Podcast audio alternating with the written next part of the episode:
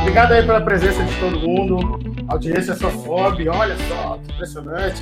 Obrigado a presença de todo mundo aqui hoje. Um dia atípico, um horário atípico. Normalmente a gente faz às sete da noite. Mas para ter a presença ilustre desses dois caras de hoje, a gente teve que antecipar a hora. Para mim é um maior prazer antecipar o horário aí, não tem problema nenhum.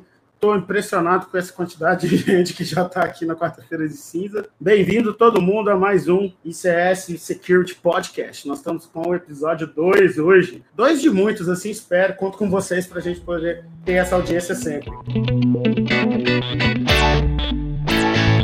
E esse episódio a gente vai falar de um tema muito comum hoje em dia, todo mundo diz, todo mundo fala. É, e hoje a gente vai ter a oportunidade de conversar com excelentes profissionais, dois grandes amigos aí do mercado, que sabem muito desse tema de transformação digital na indústria 4.0. E cibersegurança é um dos temas da indústria 4.0. A gente vai ver que os dois temas estão extremamente ligados. O assunto ele vai começar falando de transformação digital, vai para cibersegurança. Se tiver cerveja, a turma estava tomando também. Eu não bebo cerveja, mas se tivesse uma Coca-Cola aqui, eu estava tomando. E quem está ouvindo no áudio agora também, dá uma curtida aí no Spotify, no Apple, são vários, eu nem sei o nome de todo mundo. Já curte que ajuda demais a gente aí, esse trabalho que a gente está fazendo, né?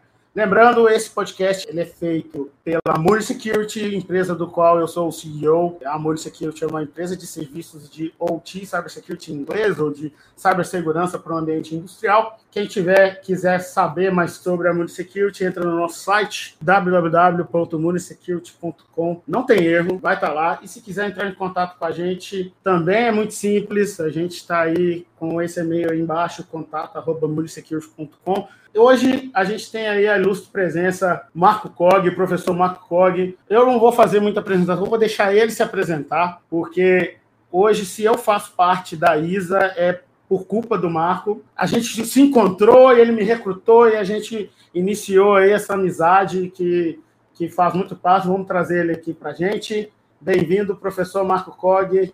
Obrigado pela sua presença. Se apresente aí para todo mundo, para quem não te conhece. Olá, pessoal. Muito boa tarde. Edu, Edu, muito obrigado pela sua oportunidade. Estava aqui no backstage ouvindo aí você falar, né? Que você participa. Eu estava iluminado aquele dia que eu abri as portas da ISA, que você chegou até lá.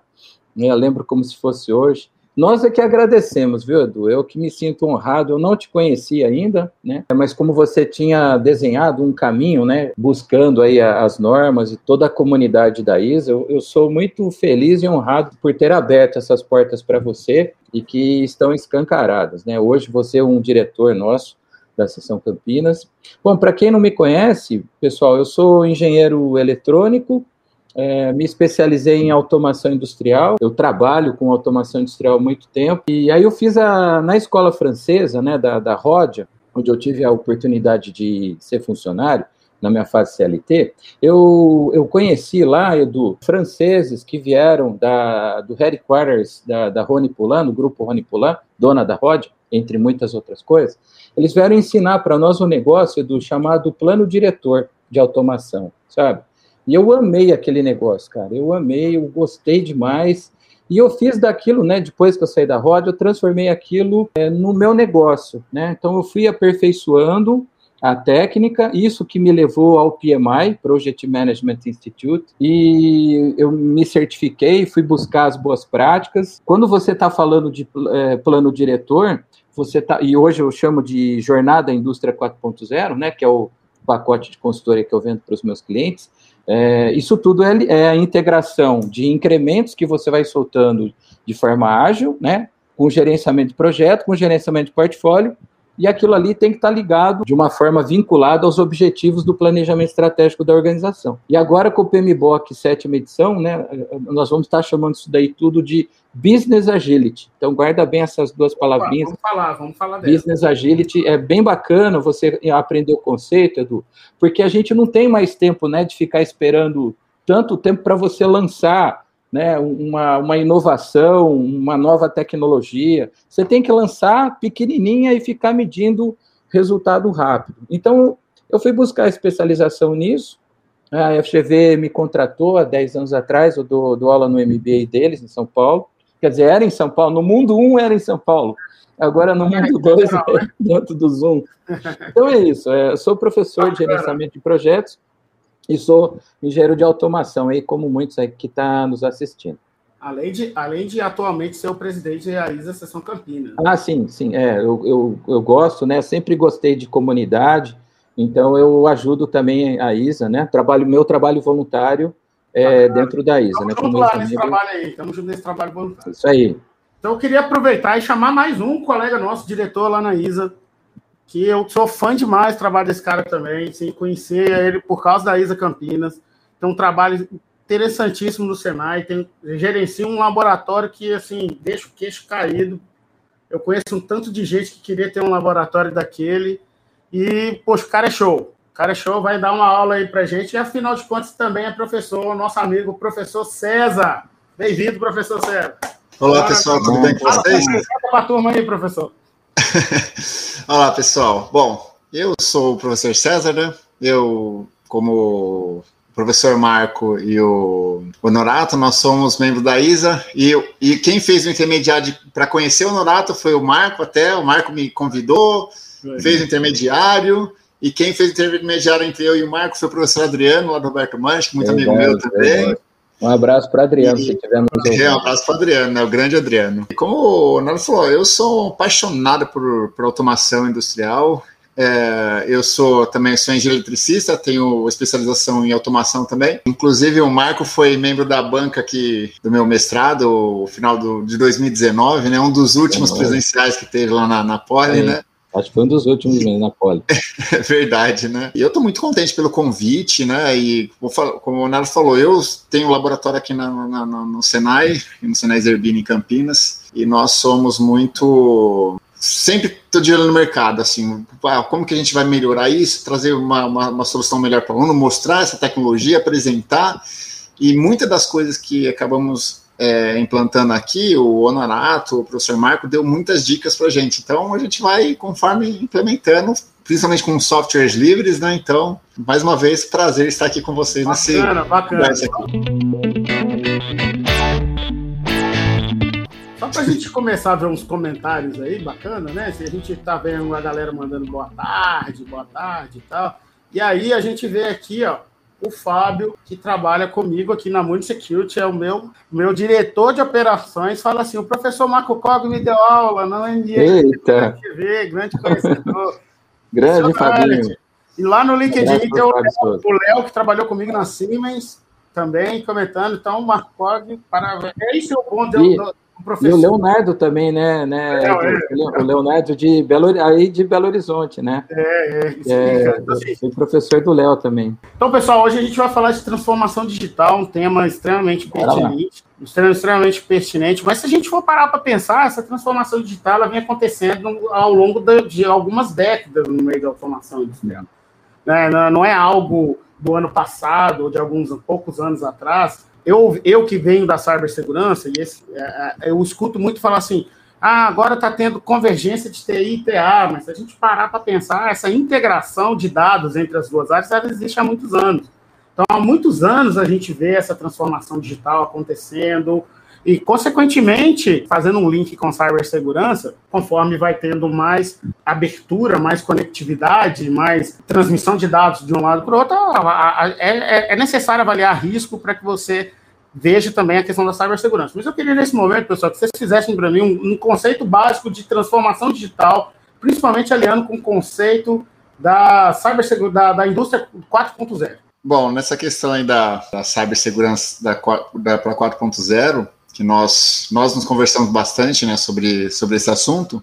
E hoje você pensa assim, quando você fala em cibersegurança, você pensa, bom, nossa, eu tenho que proteger meus dados. É, às vezes a gente olha só proteção de dados, só proteção dos dados. Mas umas conversas que muitas vezes eu tenho com o Norato, você pensa, poxa, o simples fato de, de eu estar tá comunicando, ó, tô aqui conversando com vocês aqui, minha internet cair, aí já dá um problema de cibersegurança. Isso é um problema de cibersegurança. Uhum. É um tá? então, né, que a gente fala, é o que eu costumo falar. Às vezes as pessoas estão muito preocupadas só com o um ataque hacker, hacker, hacker, hacker, hacker, e esquece que se eu não consigo acessar remotamente um CLP, é um incidente cibernético.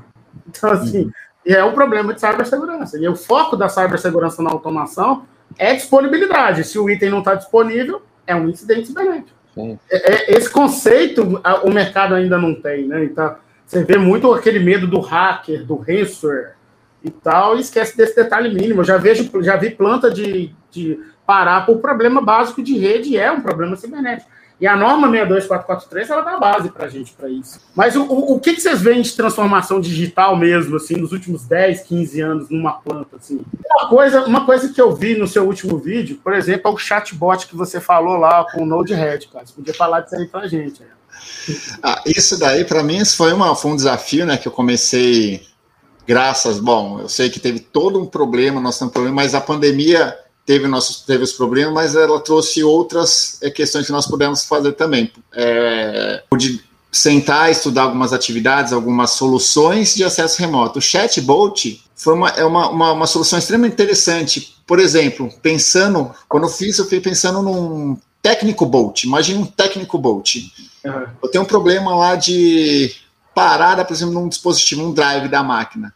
Aí eu, se eu se você pega lá aquela, aquela lista de falha que ele começa a dar por que, que, que, é isso? Se você tiver assim um técnico você possa conversar, qual ele pode perguntar, conversar com você como se fosse um técnico remoto. Ah, eu estou com um problema assim na máquina, qual que é o erro? E ele vai analisando em cima da quantidade de dados, da massa de dados que você já alimentou nele e vai te dando as, as possíveis soluções. Então, um problema que você levaria duas horas, por exemplo, para para resolver, você pode resolver em 10 minutos para uma coisinha assim simples que não só você teve. Imagine um outro colega seu que teve esse problema há lá, umas duas semanas e, num, num, e num, num, não soube como resolver. Numa atividade, ele alimentou a informação, poxa, teve esse problema, aconteceu de novo. Eu dou um exemplo, porque é, esses tempos atrás deu um problema no, no compressor e o problema era um.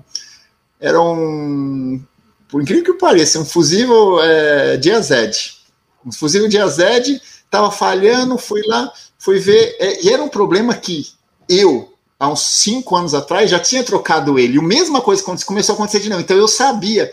Agora, se tivesse uma situação com esses dados todos alimentados, é só você pegar e conversar como, como nós estamos fazendo aqui. Você trata ele, e o, e o legal é, estou utilizando o IBM Watson, free, a IBM fornece, você tem 10 mil mensagens, você pode trocar por ele por mês. Nossa, aí faça a festa com ele. É muito legal essa, essa solução.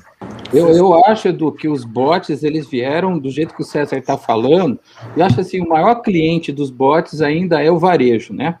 A gente vê aqui no Brasil um grande exemplo, eu não conheço, não consigo lembrar de nenhum assim, acima do Magalu, né? O famoso Magalu, eu acho que ele detona. Eu vim a conhecê-lo, tem sistemas cognitivos, como o César está explicando, por trás dele, Uh, isso daí vai chegar na indústria, como o exemplo que ele citou, mas eu acho que não vai ficar parado só no suporte, né? Esse exemplo que o professor César citou é, é, um, é um exemplo de suporte. Eu acho, gente, né? Eu queria até saber a opinião de vocês, mas do que a gente tem pesquisando, né? Eu, eu ajudo muitos alunos a pesquisarem, fazer dissertações, teses. A gente está vendo, César, que isso vai, vai para operação, né, vai começar a fazer integração com APC, Advanced Process Control, para fazer otimização. Então, aquilo, aquele controle tradicional PID, é, o bot ele vai ficar tão esperto, ele vai aprender tanto por tipo machine learning, que ele, ele vai se antecipar ao algoritmo, cara. E isso daí vai ficar. Nós vamos desenvolver algoritmos muito melhores tudo por bots, né? O que, que, que você acha? Isso que eu estou te falando ainda está em pesquisa, tá? Ainda não vi nenhum funcionando. Nossa, você falando isso já me viu aqui na cabeça, eu fiquei pensando naquele processo lá, a variável começou a sair do controle, o bot já começa a interpretar, poxa, eu é. tenho que trabalhar na, nas ações de controle aqui, sem é. intervenção humana, eu posso informar é. as ações que estão sendo tomadas, mas sem intervenção ele vai ter tal, tal autonomia que ele vai poder fazer isso. É. Então é, é, algo fantástico. Outra coisa que pode, pode, pode cair também é a questão de, de que vocês podem falar, ah, puxa, mas o nosso emprego, mas existem outras outras oportunidades que surgem nesse mundo. Sim. E, e, no varejo, César, como a gente está vendo nas pesquisas, é, o maior cliente desses bots vai ser realmente na parte do atendimento, né? E o varejo vai realmente,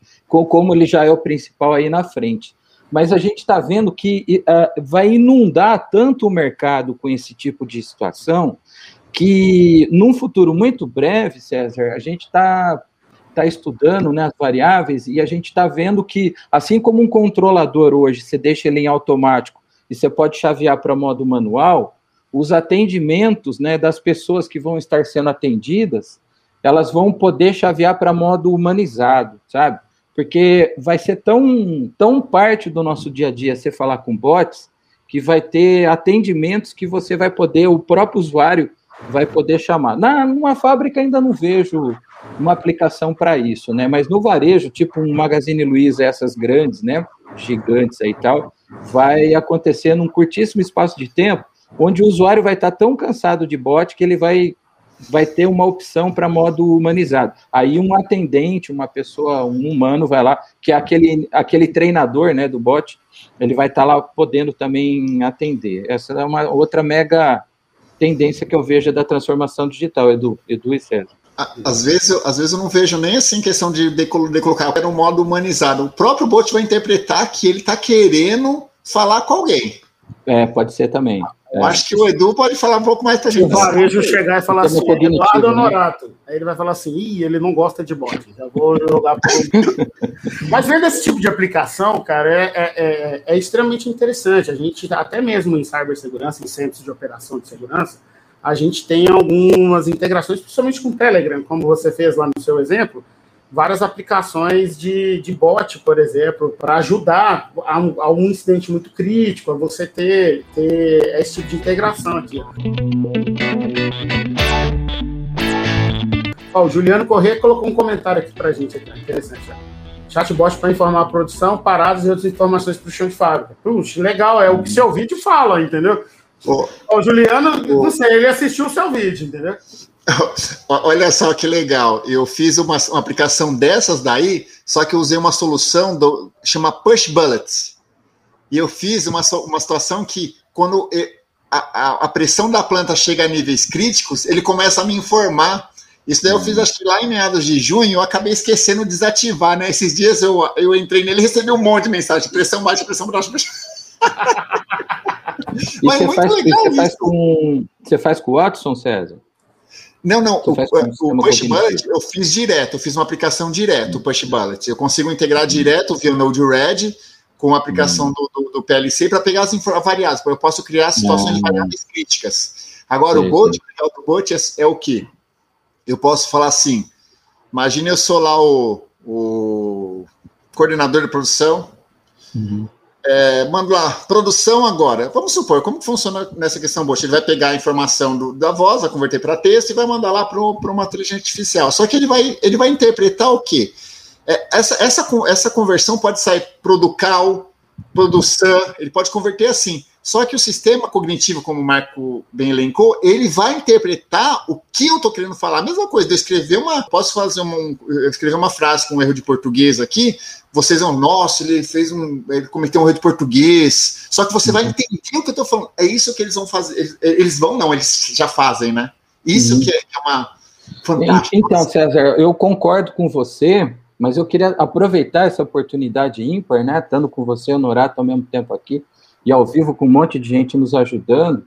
Assim, ó, eu, os meus clientes, eu trabalho, eu, eu tenho um produto de consultoria chamado é, Jornada Indústria 4.0. É o novo nome, né, moderno do meu antigo trabalho chamado Plano Diretor de Automação. E, e essas aplicações todas que você falou, que o Juliano Correia colocou aqui no, no chat também está participando, né? Chatbot para informar a produção, parados e tal. Vocês não acham que para a transformação digital na indústria, as empresas estão falando muito só em aplicação de problemas, melhorias de processo, otimização, como eu citei. E isso daí, dentro da minha cabeça, está dentro de um, uma caixa chamada é, OPX, que seria a excelência operacional, né? O americano chama de OPX. Mas a excelência operacional. E eu vejo, pessoal, a transformação digital como uma coisa muito mais ampla do que só você botar cloud, cybersecurity, IoT para encapsular tudo isso, realidade aumentada, todos aqueles conceitos principais. E eu tenho tido excelentes resultados, gente, fazendo aí é, na minha consultoria, que eu posso revelar para vocês, só não posso revelar o cliente, mas eu posso revelar. A gente está vendo, César Edu, é, que muito além da excelência operacional, a gente está usando para descobrir novos fluxos, novos caminhos. Então, isso que o César está falando aí de chatbot, para todas essas aplicações que nós, inclusive aqui a, o Fábio, o Juliano, né, a Correia da Audiência está citando, está dentro, na minha cabeça, de uma caixa chamada excelência operacional. E eu acho, gente, que para a gente conseguir viabilidade, viabilidade mesmo, análise econômica financeira, viabilidade, da gente incluir uma plataforma indústria 4.0, como preconizada pela CATEC, se você ficar só nos exemplos da excelência operacional, César, na prática, eu, Marco Cog, não tenho conseguido muitos valores presentes líquidos para justificar o investimento, entende? Mas quando você fala de encontrar um novo fluxo de logística, ó, vamos dar exemplo de uma usina, né? A gente está pensando do muro da usina para dentro do processo. Vamos pensar do muro para fora. É, se você fizer uma integração com a eletrônica embarcada das máquinas, em tempo real, alimentando o gerente industrial da cana que vai chegar, você poderia, por exemplo, mudar completamente a programação que ele tinha de produção de açúcar e etanol naquele momento, porque eu consigo, lá na lavoura, saber em avanço, por exemplo, o teor de sacarose da cana, cara, que era uma coisa que antes eu tinha que chegar dentro da fábrica, passar do muro, ir no laboratório, passar no cromatógrafo, todos aqueles é, espectrômetro de massa, né? é, ter todas aquelas medidas, aquelas variáveis para tomar uma decisão, né? Agora não, agora eu consigo, num novo fluxo, e de repente até falar, ó, estava vindo daquela fazenda cana, agora não, não traz isso daí não. Eu quero daquela outra, oh, mas é mais longe.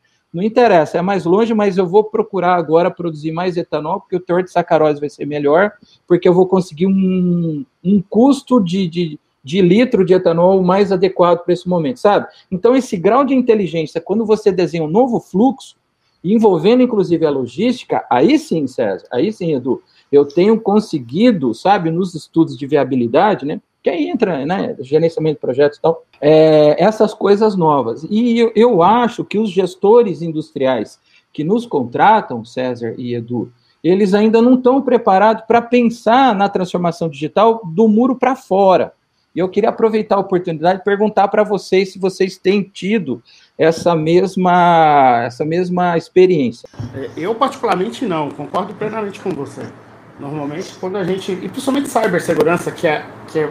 A gente tem que fazer uma associação. Os investimentos são muito difíceis. Quando a gente faz uma associação com relação, com relação a alguns seguros, aí fica mais fácil de associar. Mas, por exemplo, quando chega os preços de qualquer investimento de cibersegurança, muitas vezes assusta. Ah, o mercado das empresas de cibersegurança são muitos fabricantes que vêm da área de TI, uhum. que entrou na área de, de, de, automação.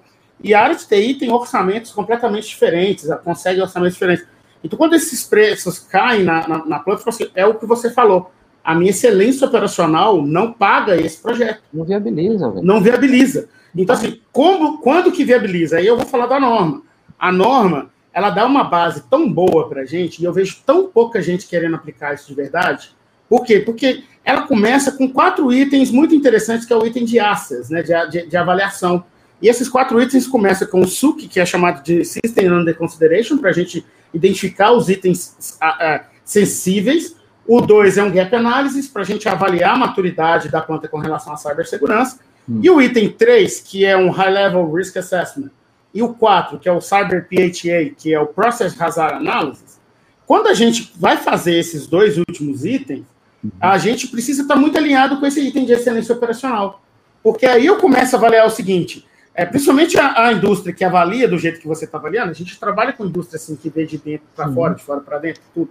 Mas assim, ele tem noção do que é importante para ele no fim, para ele saber o valor do litro do álcool, por exemplo, como você disse. Uhum. Então, eu que vou fazer a cibersegurança para manter essa excelência operacional ativa, fim a fim, eu sei o risco que, que o negócio corre, a uhum. ponto dele não conseguir medir, medir, medir desde a plantação de cana até, até lá o que, que ele precisa.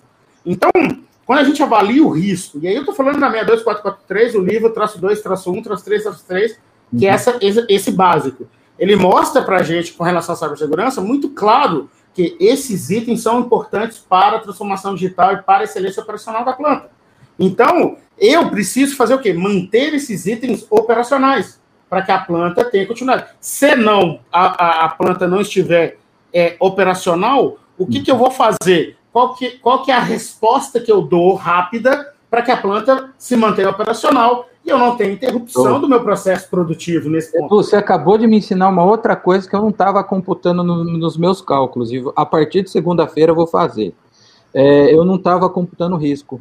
Risco. E como risco é probabilidade vezes impacto, eu não colocava isso, né? E, e, e, é, e você na... acabou de me dar um insight aqui, velho, que eu, né, compartilhando com toda a audiência, já, ó, show de bola, cara. Isso aí já, já pagou. Já, a... já, já, pagou, já pagou vou, vou pegar lá o parâmetro e Pode trazer o chopp aí, pode trazer o chopp aí. Não, não, vou multiplicar, Edu. Não, olha, olha que ideia legal que você me deu. E que compartilhando com todos. A gente multiplica o parâmetro que a gente tem da viabilidade pelo risco. Porque isso daí tem uma probabilidade, né? Uma, na verdade, quando a gente fala de risco, a gente está expondo isso a uma sensibilidade, né? Está uhum. expondo, expondo uma sensibilidade, que é a probabilidade e o impacto. E eu não estava. Não tava, não, e a norma, e a norma acabou de falar. é interessantíssimo, porque se você pegar 62443, hum. muitas vezes as pessoas ficam pensando, como eu disse no começo, hacker, hacker, hacker, hacker, hacker, e hum. esquece do básico. É. Esquece de fazer o básico. Vou comprar tal coisa, tal coisa, tal coisa. Você vai comprar, calma. Calma. Eu falo assim com o cliente, calma, você vai comprar, mas vamos fazer o básico primeiro, porque essa análise de risco ela é fundamental. E a norma. Quando você faz o teu assessment, é você dá. Você dá o percentual, o percentil de exposição ao risco que a planta tá? Quando a gente, quando eu faço gap analysis, hum. a, a, nos Estados Unidos tem uma normativa de maturidade chamada C2M2. Quem criou foi o Departamento de Energia do governo americano. Esse, esse, padrão aberto, livre, qualquer um pode fazer, ele faz bem.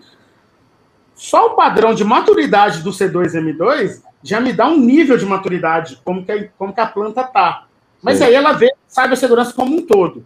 Agora, quando a gente faz o. E aí, aí o high level risk assessment, como a norma fala, eu já tenho um mapa de risco da planta como um todo, ou de um processo específico, ou, ou, ou, ou de, um, de um ativo somente. Então, assim, é, é, existe os cursos da ISA ensina a gente a como aplicar a, a, como, como a norma fala, né? Como que ela faz. Ela não ensina tanto a aplicar. Existem outros cursos como aplicar no dia a dia. Aqui na Múnia mesmo a gente tem um curso de como fazer no dia a dia mesmo, e não como, como que é. Mas assim, é um misto de eu entender como que é, mas isso a gente tem. A, os, os membros da ISA têm acesso à norma. Pessoal, a norma é muito clara, ela não é difícil de ler. Ela é quase um livro, ela é fácil. Ela é fácil de entender. O livro traço 1, traço 1 ensina para gente como que a gente tem que fazer. E aí, e aí só, só, só fazendo um complemento.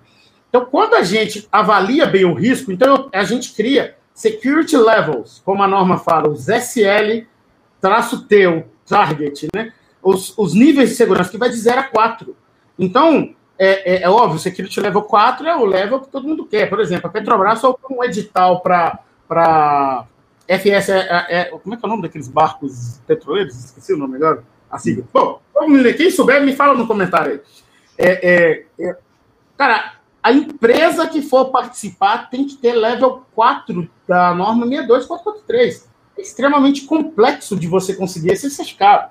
É, poucas empresas no mundo têm isso. Mas por quê? Porque ela quer garantir que a empresa que vai atender vai atender com nível de qualidade, ou seja, de avaliação de risco, de aplicação e por aí vai. Então, se você aplica a fase de access da, da, da norma, você já tem, você já sabe quais são seus cyberativos críticos, alinhado com RASOP, alinhado com todos esses, esses, processos que você tem da, da, planta específico de avaliação de risco operacional, Sim. alinhado com excelência operacional, consequentemente, obrigado aí, o Giovanni falou, FPSO. FPSO. É, é, consequentemente, esses caras estão atentos aí, cara. É. então, consequentemente, você consegue fazer a cibersegurança, como a gente começou falando, né? Não é só o hacker, não é só um ativo tecnológico. A gente consegue dar uma resposta melhor, porque a cibersegurança no final não é só detectar algo, é responder para que se mantenha operacional. Hum. E aí, a sequência da norma, ela fala para a gente dois itens: implement e mantém. Então, assim, eu faço implementação de quê? De requerimentos. No 3.3, a gente tem requer... Foundation Requirements, né? Que são requerimentos para a gente atingir os níveis de segurança. Mas, por exemplo, quando eu crio uma zona de proteção, Hum. E aí eu, eu, eu vou parar por aí para que você segue. A zona, os, os zones and conduits que a gente vê no traço 2, traço 1, quando a gente fala do zona, quando eu crio uma zona, não é só uma VLAN ou só uma subrede.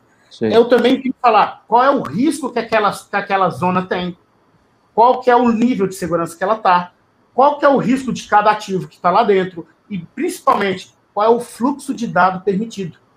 Então, se eu tenho lá um Node, um, um, um, desculpa, um CLP falando com um Node Red, um servidor Node Red lá, com um Watson, ou, sei lá, é um sensor MQTT mandando informação para a nuvem. São itens que eu vou proibir com cibersegurança? Não, mas são fluxos de dados que eu vou permitir. Eu vou permitir o Node-RED falando com CLP somente nesse sentido e nesse sentido não. O, o MQTT só vai daqui para fora, não vem nada para dentro. Então, é, é, isso a norma ensina para a gente. Então, a gente. Mas eu vou fazer isso baseado em quê? Baseado na avaliação de risco que a gente fez antes. Sem, sem avaliação de risco, fica muito chute. Fica muito. É, é, eu não tenho nada contra a ferramenta que escuta a rede e traz um monte de informação. Pelo contrário, é, é, é legal, é válido. O problema é que ele traz um monte de informação e você não sabe como aplicar aquilo.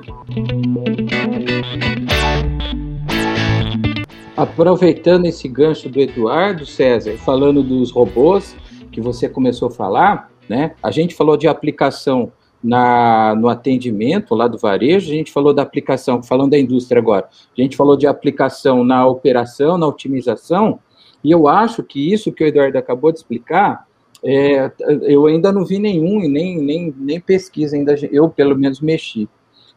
Mas eu acredito que essa seria uma outra grande aplicação do, dos robôs que você vai soltar por aí, por quê? Porque a hora que você.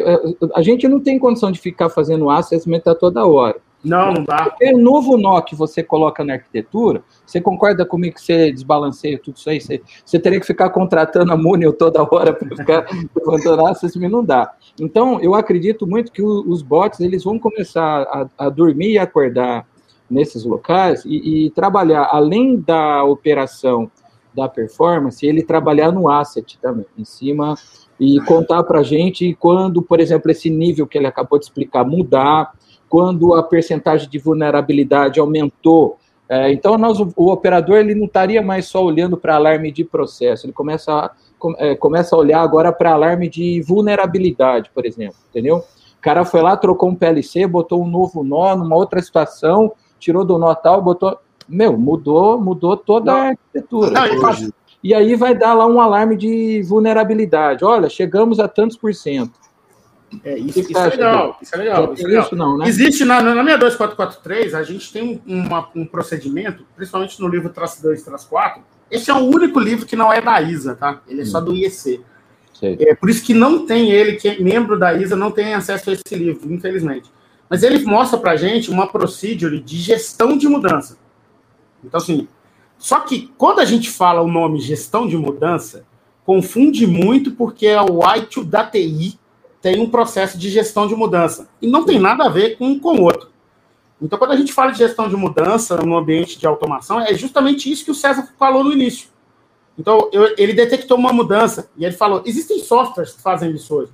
Por exemplo, aqui a gente trabalha com o MDT Software, que uhum. mostra para a gente todas essas mudanças. Mas, por exemplo, mas o MDT Software é um software. Como é que, é, é o nome disso? É gerenciamento de configuração, né, Edu? Isso, gerenciamento de configuração. Gerenciamento de configuração. É. Isso, e na norma a gente chama de change management. Está lá de, literalmente change management procedure, que está no livro 2, traço 4. Então, assim, essas mudanças são muito importantes. Mas, por exemplo, se eu detecto uma mudança, sei lá, uma variável que estava 41 num CLP, um exemplo, né? Tá, o César pode citar um exemplo mais prático para a gente. E essa variável, de repente, ela está 48, do nada, eu estou pensando como cibersegurança, tá? Uhum. Para mim, eu preciso saber disso rápido. Por quê? Porque eu tenho que. Isso foi válido. Foi, foi algum comando? É, imagine uma variável de pressão, né? Pressão na planta, tá? Com, com a dinâmica daí. Com dinâmica forte. Boa, é. que é a imagina imagina a temperatura de um forno também, que sobe muito, por aí vai. A gente tem N exemplo. Agora, é, essa mudança eu preciso saber rápido. Seja ela da operação, seja uma configuração interna de um CLP. Não basta você simplesmente, igual vocês estão comentando, não basta simplesmente você chegar e mandar, ó, tava 41, mandou para 48. Você tem que ter alguma ter uma inteligência, no caso, por trás, que indique o, o que levou a essas mudanças? Quais são as variáveis que levou a essa situação? Alguém vai ter que analisar nesse meio. Não adianta simplesmente. Imagine, imagine só, eu, gestor de uma usina, uhum. recebendo um temperatura aumentou, aí começa a vir temperatura aqui, tô com problema uhum. de, de, de pressão, evasão já pensou isso daí? Isso daí tem que chegar. É, é, aquela. Hoje fala muito no, no, no, no TI, é o Ed Computing, né? Antes de você mandar uhum. para cima, você analisa e manda o, o que é realmente importante. Então, essa, isso você tem que ver. Trabalhar com, com sistemas de AI que, que, que verifica as, realmente as variáveis relevantes na, na no, no, no para a solução do problema. Não te dá mais problema. Pra, e vou além, e, e vou além. A fase de mantém da norma 62443 ela tem o que a gente chama de Centro de Operação de Segurança, que é o famoso SOC. Só que, volto a repetir, quando a gente fala de SOC de automação, as pessoas hoje só pensam no hacker, no vírus. Sim. E uma alteração dessa tem que ser analisada pelo Centro de Operação de Segurança, porque às vezes é um falso positivo. Às vezes, o que é um falso positivo? Houve alteração, mas não foi um incidente de segurança. Foi algo válido. Por quê? Porque um analista foi lá, ligou para o ponto focal da, da planta e perguntou a ele se era isso mesmo. Hum. E era isso mesmo. Ou ele tinha parâmetros para ele poder tomar a decisão de que não foi um alerta. Isso é um incidente para ser analisado no Centro de Operação de Segurança de Automação. E, é, e, é, e não somente vírus, hacker, rede, toda, todas as coisas, entendeu? Se você pegar a norma na fase mantém, a gente tem isso também. E, é, e essa, isso, isso é uma mudança de cultura muito forte, porque a gente vê empresas hoje, pessoal, a, é, a área de TI assumindo a área de automação, inclusive essa monitoração. E eu não tenho nada contra. Mas, por exemplo, desde que você tenha analistas de nível 1 de SOC que estão olhando para os alertas que entendam o que está acontecendo. Uhum. Né? Se eu pegar um cara puro de TI e colocar ele para ele detectar isso que o César explicou, o cara vai viajar, o cara não vai entender. E não é nada contra a área de TI. É, é, a praia dele. É né? a praia dele. É aí que eu falo que a convergência ela não existe. E sim um trabalho em paralelo. Uhum. E, e, e, por exemplo, tem um protocolo específico de TI, um, um HTTP. Se você pegar o cara e falar assim, cara, detectei um problema de get, post, o cara não vai entender bolhufas da automação. Aí eu preciso de um uhum. cara de TI para ajudar. Na... Porque, como eu, eu repito, se eu detectei algo, eu preciso responder rápido. Eu preciso ter uma resposta muito rápida. Não pode esperar a casa cair. É, na TI é assim, na automação é assim. E a norma, volta a repetir para a gente, voltar de novo. E a norma 62443, ela dá total fundamentação para isso que a gente está falando, entendeu? E é, é, é, isso que, que o mercado tem que saber, é para isso que tem um, esse canal, é para isso que eu chamei dois caras massa, fera aí, para poder falar para a gente. Uma pergunta que complementa isso que a gente fez aqui. Mas esse papel de análise das variáveis, pressão e temperatura, não deveria ser feito pela equipe operacional e não pelo SOC? Pergunta excelente. Excelente pergunta. Concordo, concordo. Concordo com plenamente, plenamente com o Mas veja bem, mas se há uma alteração específica, é, há que ser analisado pelo SOC de acordo com a norma, Juliano. E aí eu, eu te dou até o livro, traço 2, traço 4, fala isso para a gente muito claro. Special Publication número 8.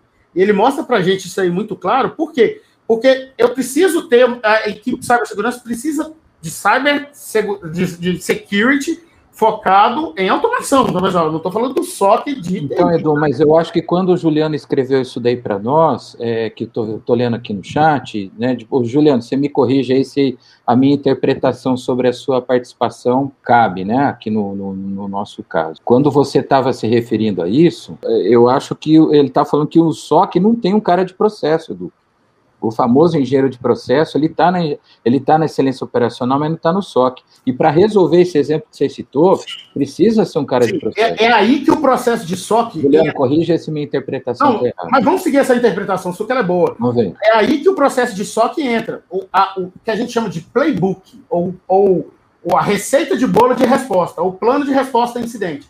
É, o playbook ele tem que estar definido assim. É, só que é 24 por 7. Porque às vezes, se eu, de, eu faço, posso fazer essa detecção no SOC e eu vou chamar o ponto focal para me dar a resposta Isso, no processo. Eu não, mas eu não preciso ter um cara de processo no SOC 24 por 7. Então, às vezes, eu tenho, sei lá, se eu detecto essa, essa variação de pressão específica rápido, no, no, no, o meu analista de SOC detectou isso, eu vou chamar um ponto focal no processo para me dar a resposta se eu respondo ou não respondo, como que responde, por aí vai.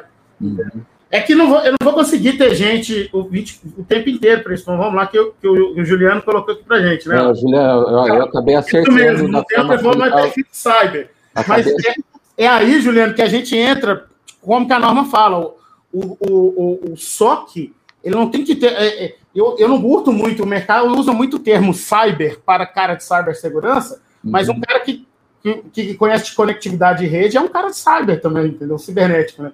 Mas assim, um cara de cybersecurity. É, nós estamos falando de um cara de, tem que ter um cara com perfil de cybersecurity, mas de automação.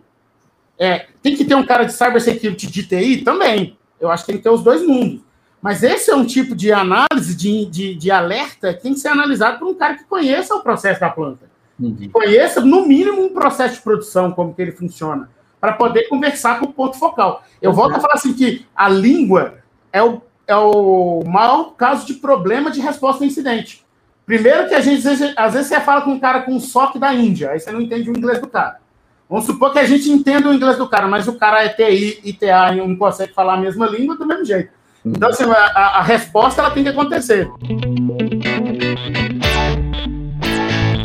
Então, César, aí eu queria aproveitar essa, essa oportunidade e deixar uma, uma, uma colocação, uma provocação, na verdade, para você, né? Não necessariamente precisa falar pela sua, mas vamos pensar, você conhece todas as escolas que formam profissionais aí para o mercado, né? Claro que você trabalha numa que é referência, tem bastante propriedade para falar.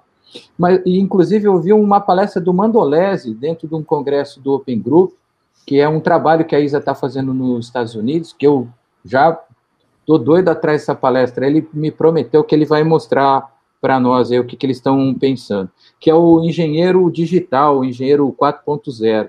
É um cara que não é, não é a mesma formação que a gente, sabe? A sua formação é igual, idêntica à minha.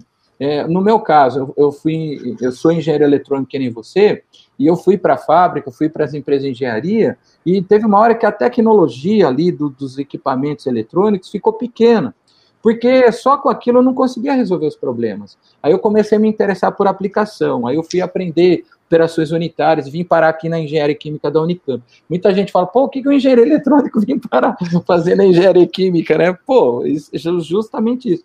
Mas ainda isso é pouco, César, porque aí entra esse papel, esse componente que o Juliano está falando, do, do cara cyber, né? Então tem ó, um cara um pouquinho de cyber, o cara de, de, de termodinâmica de fluidos, o cara de processo, o cara de sistema é. cognitivo, engenharia de computação. Como é que faz? Você tem que fazer 5, 10 graduações então, esse, Então você vai fazer uma engenharia que seria a engenharia 4.0. Como que você vê que as escolas estão preparando esse cara hoje, Sérgio? Eu, eu acho que as escolas estão, elas estão indo atrás desse, desse mundo. Nós aqui estamos no nível técnico, nós estamos trabalhando no nível técnico, já tentando pensar nesse mundo já, tá? Uhum. É, mas eu acho que ainda falta um pouco de, de mais engajamento nesse nível aí, porque não é só, é, por exemplo. Você fala do governo? Ou do, do aluno? Do, não.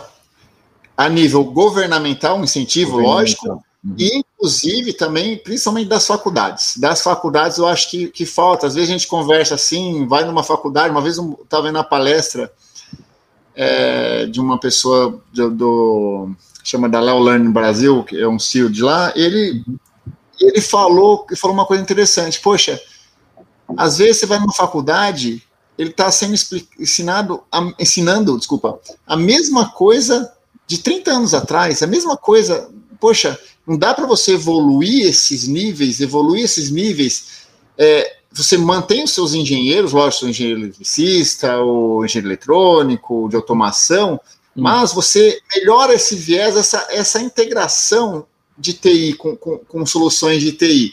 Mas hum. para chegar no nível que você está falando, seria o que o, o Honorato falou, né, na questão de se especializar naquelas áreas. Ah, eu vou, eu quero focar em cybersecurity. Eu já sou engenheiro de processo, já sou engenheiro eletricista, então eu vou focar, eu vou me fazer uma especialização. Mas eu acho que tem, quem tem que desenhar isso daí é o próprio profissional, eu acho. Tem muita solução? Tem, tem muita, muita, muita faculdade, muita muita faculdade procurando essa, esse tipo de, de solução, tá? É, de, por exemplo, a distância mesmo, eu, por exemplo, eu sou apaixonado por essa parte da IoT, né?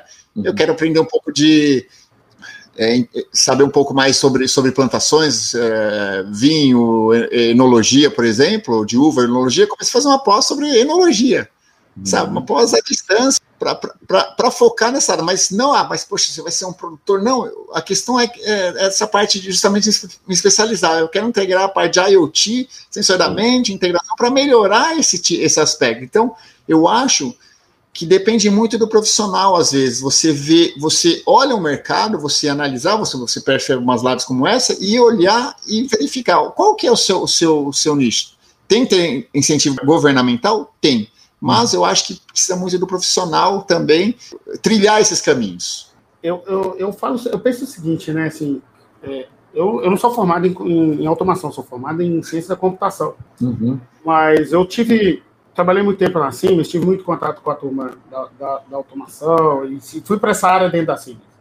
Mas eu digo assim, se a gente pega uma graduação hoje de, de um profissional de automação, se a gente olhar 20, 30 anos atrás, vocês podem, quem é mais antigo pode me ajudar, você não tinha muito ensino de conectividade, de, de programação a fundo. Como eu, como eu vi um currículo recente de uma. Esqueci o nome da universidade lá de Sorocaba. É, e aí. É, eu acho que foi essa. Assim, eu fui dar uma palestra lá uma vez, e aí. Engenharia de Sorocaba. É, uma vez eu fui dar uma palestra lá, e aí eu, o pessoal me mostrou o currículo, eu falei, pô, legal está ensinando um pouco mais de programação. Eu, eu, eu acho que não precisa aprofundar no tema, por exemplo, o tema de cibersegurança com relação à análise de risco. A, a, a, que seja uma disciplina para abrir os olhos, para. Eu vou falar por que, que eu me aprofundei em redes na graduação, porque eu tive hum. uma disciplina de redes. E na época da graduação, eu estou falando, eu tinha 18 anos de idade. Eu, com 19. Você que na época do Novel? Eu já. Não, mas eu sou meio, eu sou meio doido, né? Porque Naquela época, com 18... Não, Edu, confere, confere, confere. Não, mas com, com, com 18, cara, eu já era System Engineer Microsoft e CNE Novel, cara. É. Eu já era CNE Novel. Só que aí, quando eu conheci redes, eu com 18 eu tirei o CCNA da Cisco, mas com, com 21 já era CCIE, cara. Então, assim, certificação Cisco, entendeu? Então já era meio. Isso daí, isso daí que você falou que é interessante, porque você viu a oportunidade, você viu, você entrou lá você foi atrás. Mas aí eu. Aí. Isso, é isso que eu falar, é isso que eu ia falar. Eu, é, eu falo assim que o, que o bom aluno é o que faz o extra classe. Entendeu? Porque, tipo assim, eu, eu chegava na sala de aula, eu, eu, eu sabia o plano de aula do semestre, eu já tinha estudado tudo. Eu entrava na sala de aula para tirar dúvida. E não para aprender na sala de aula. Na eu FGV, já li o material tá, antes. Entendeu? Na FGV a gente está desenhando a nova pós-graduação assim, Edu. Sim, é, ó. um Netflix. É. O cara vai lá, escolhe, vai configurando do jeito que ele quer a hora de vocês dois é muito caro para mim, difícil de ter. É, é, ó, o Glicério, o Glicério falou que tem 40 anos que eu queria o CCE. 40 anos já? aí, ó. ó o Glicério, para quem não conhece aí, é um das. o Glicério, pessoal. Grande o Glicério é o cara que, que mais. que me apresentou redes também, cara. Ciclades, cara. Nossa, tem anos isso aí, hein, Glicério? Não, o Glicério é o cara que mais trabalhou ciclados aí no mundo que eu conheço. Mas o que, que acontece? É, é, é, eu fiz o extra classe. Quando eu vi que, uhum. pô, isso é legal, tem ninguém mexendo com isso, eu vou atrás. Eu fui o extra classe. Eu dei aula há muitos anos, os melhores alunos que eu tive foram os que fizeram extra classe, que foram lá para tirar nota, pegar o diploma e tal. É, é, é, foram os que fizeram uma, um normalzinho, né? Mas eu acho que eu acho que precisa dar o gatilho na, na, na aula, que seja uma disciplina, que seja uma disciplina, Isso. sei lá, com a ISA junto, não sei, uhum. para ter acesso à norma. É, é, eu acho que tem que ter esse gatilho para pelo menos saber. Porque tem muita gente que está no mercado aí saindo que não sabe nem o que, que, que, que é uma análise de risco, para que, que serve, qual é a fundamentação, e por aí vai. Pessoal, só para a gente não estender muito, parece brincadeira, mas já se passaram 56 minutos. Nossa! nem percebi, Edu. Se deixar, vamos até 9 da noite, entendeu? E olha que eu queria, eu, queria, eu queria que vocês fizessem uma. E ainda mais agora que eu fiquei sabendo que o Cezão é enó, vai ser enólogo. Aí abriu a garrafa aqui. Ó, eu, eu, tô, eu tô em Belo Horizonte hoje, mas vou fazer questão de ir para Campinas, hein? Maria. Ah, que legal. Pessoal, queria que vocês fizessem uma consideração final cada um aí para a gente poder encerrar. E quem ainda tem pergunta, agora é a hora, hein? Vamos aproveitar. A norma tem que ser mais divulgada. Muitos colégios de automação não têm conhecimento. É isso mesmo, Luciano. Isso. Mas a gente. Pode falar, pode falar, Celso. Não, isso é interessante porque o que ela falou é justamente o que nós aqui na Isa Campinas estamos tentando fazer, fazer tá vários os café com, café com automação trabalhando nessas divulgações. Por isso que é importante, importante o pessoal e, e, e quando você estiver, se estiver assistindo esse podcast aqui, seja vídeo ou seja áudio, eu falo da norma o tempo inteiro.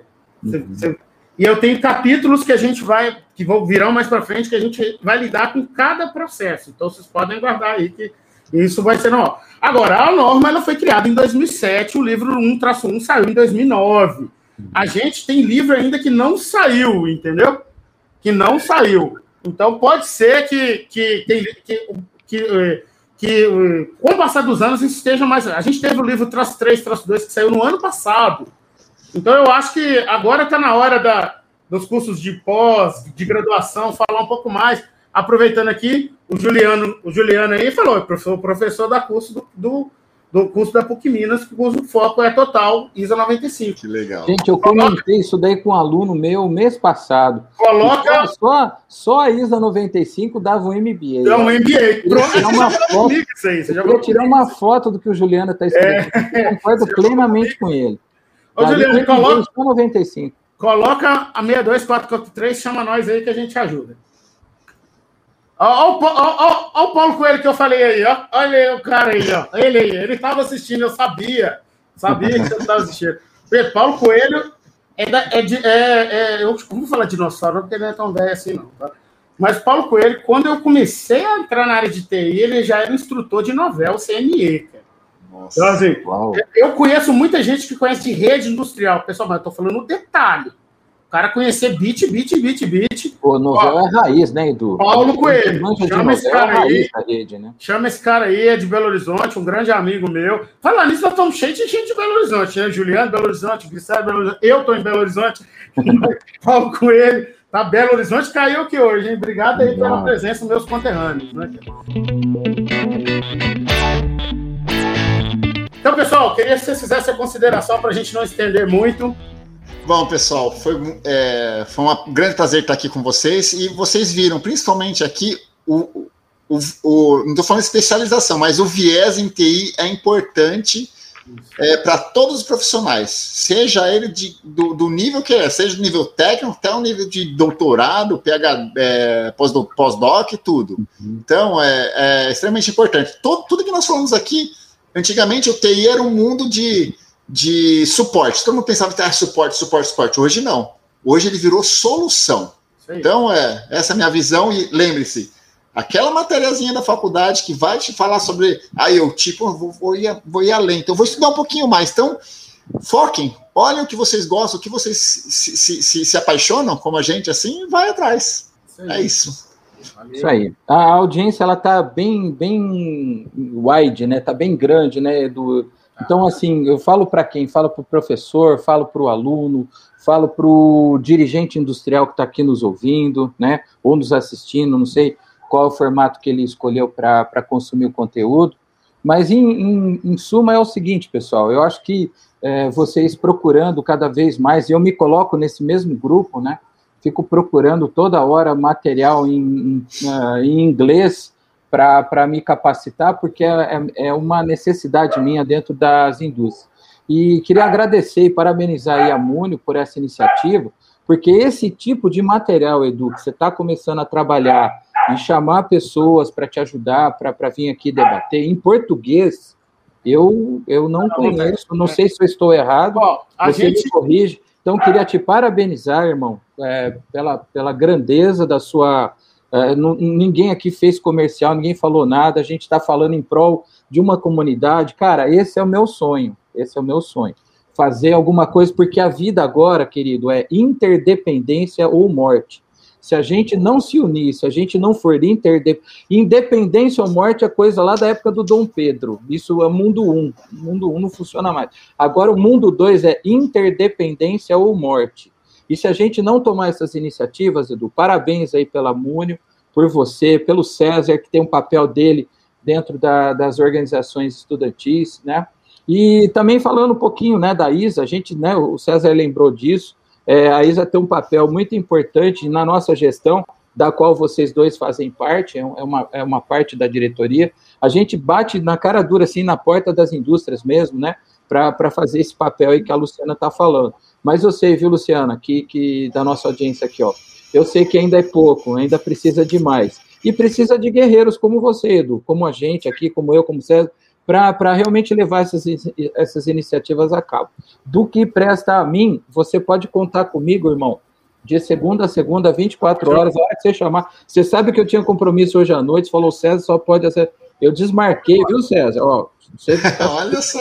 Eu desmarquei compromisso à noite porque o seu horário era às 17 e o Edu também, né, Edu? Você também saiu do horário, né? Também saiu do horário. É. Cara, interdependência ou morte, a gente tem que é. se ajudar. Eu falei, espera um pouquinho, Edu, eu não posso, mas espera aí, em, cinco minutos eu, eu, eu mudei, era uma agenda interna, então a gente tem que se ajudar, pessoal, e a gente tem que ter esse espírito de colaboração, de integração, e essa é a minha mensagem final para todos, né? É, inspiração, colaboração e integração. Parabéns, Edu, muito obrigado, César. Momento Parabéns mesmo, vocês aqui. Muito obrigado. Sim, pessoal. Aí, pessoal, é o seguinte, queria agradecer demais a presença de vocês dois. Vocês já resumiram tudo. Sou muito fã, eu falo fã de ambos, dois professores que ó, moram no meu coração aqui. Prazer imenso ter vocês como amigo e poder saber que assim é só a primeira de várias que vocês vão voltar aqui. O Juliano deixou aqui uma mensagem bacana pra gente. Obrigado, Juliano deixou um parabéns para quem está ouvindo aqui. Excelente, pessoal, parabéns pela iniciativa. Gilberto Santana, BH, tamo aí. Tá falando que Belo Horizonte estava assistindo esse negócio? Para... Minha mãe estava assistindo também, viu? Não é brincadeira, não. não é brincadeira, não. Aqui, ó. Olha lá, ó. É isso aí, filho. Muito show. Vai em frente. Minha mãe assistindo. Minha esposa já está assistindo. Ó, temos aqui. Ah, bom demais o papo. Vamos trabalhando para difundir as séries 62443. A Chalita, não sei falar esse nome, Petkovic. Depois ela ensina a gente, é isso? Os nomes. Isso deve ser polonês, né? Paixão, paixão. É, eu conheço. Né? A Luciana. A Luciana, obrigado. Está fazendo curso EAD. Luciana, eu vou pôr aqui, eu vou colocar, eu vou colocar aqui agora no chat para vocês. Tem uns cursos muito bons do ICS CERT, do governo americano eu todo, todo, toda apresentação vocês vão me ver colocando isso. Tá aqui no chat para vocês. Ó. De graça, né, Edu? De graça. De São graça. os melhores cursos que eu já vi, entendeu? E tá aí de graça quem quiser fazer com certificado do governo americano. Então vale a pena quem quer fazer. Obrigado aí, o Anderson também. Ó, a gente teve uma pergunta aqui que fugiu. Vamos responder rapidinho, tá? Bora. Eu não sei o que é Spitfire. Tem que escrever um nome aí pra gente falar o um nome. Né? Bora lá. Spitfire. Pitfire, qual a importância do CIEM? Cara, última fase. Sim, falando na real. Se você não tiver avaliado o seu risco, identificado seus cyberativos e, e sa saber qual é o risco de cada ativo e como você vai responder, cara, um, um CIEM vai ser só mais um item caro que você vai comprar e não vai servir para porcaria nenhuma. Então, pensa direitinho. Se você está pensando em colocar um CIEM, é muito bom para SOC. Qualquer SOC, teste TI, CIEM é 20, 30% da solução do SOC. O resto é processo. Se você não tiver o processo de SOC de TI ativo, o CIEM vai ser só mais um item bonitinho. Tem um livro bacana do Carson Zimmerman, esse eu vou colocar aqui para vocês também, que é o, o, o, Como é que é o nome dele? How, how to Build a, a, a SOC World Class. Então, assim, esse, esse aí, How to Build a SOC World Class, é, esse é um livro muito bom do Mitre, que um, um amigo meu chamado Carson Zimmerman, quem quiser, adicione esse cara aí no LinkedIn, que esse cara também é muito acessível. Tá aqui o link do livro para vocês aqui também. Vou colocar nas descrições. Esse livro, assim, ele é de graça, é do Mitre e é para criar um SOC. Tem todos os processos, seja ele de TI ou de TA. O processo é o mesmo. Agora, não adianta colocar CIEM para mim se você não tiver um processo, cara, alinhado com o negócio seja ele de automação ou de TI, já era, perda de tempo, entendeu? Valeu. E eu queria agradecer mais uma vez a presença de vocês dois, meus amigos. E a, até a próxima. Obrigado aí pela presença de vocês. Pessoal, só para finalizar, vou tirar aqui o comentário do nosso amigo. Lembra de curtir aqui a página. Lembra de curtir a página. Segue a gente nas redes sociais. E fica à vontade. O episódio 1 em vídeo, até semana que vem, ele vai estar no nosso site, tá? No munisecurity.com. Fica à vontade em poder acessar lá. A gente está dando um foco muito grande no podcast mesmo, já está nas plataformas aí, já está Apple, Google, sei lá, depois eu descubro todos, Spotify, só eu uso muito Spotify, e, e, e todas elas. Fiquem à vontade de procurar a gente. Beleza, pessoal? Obrigado a presença de todo mundo e até a próxima. Valeu!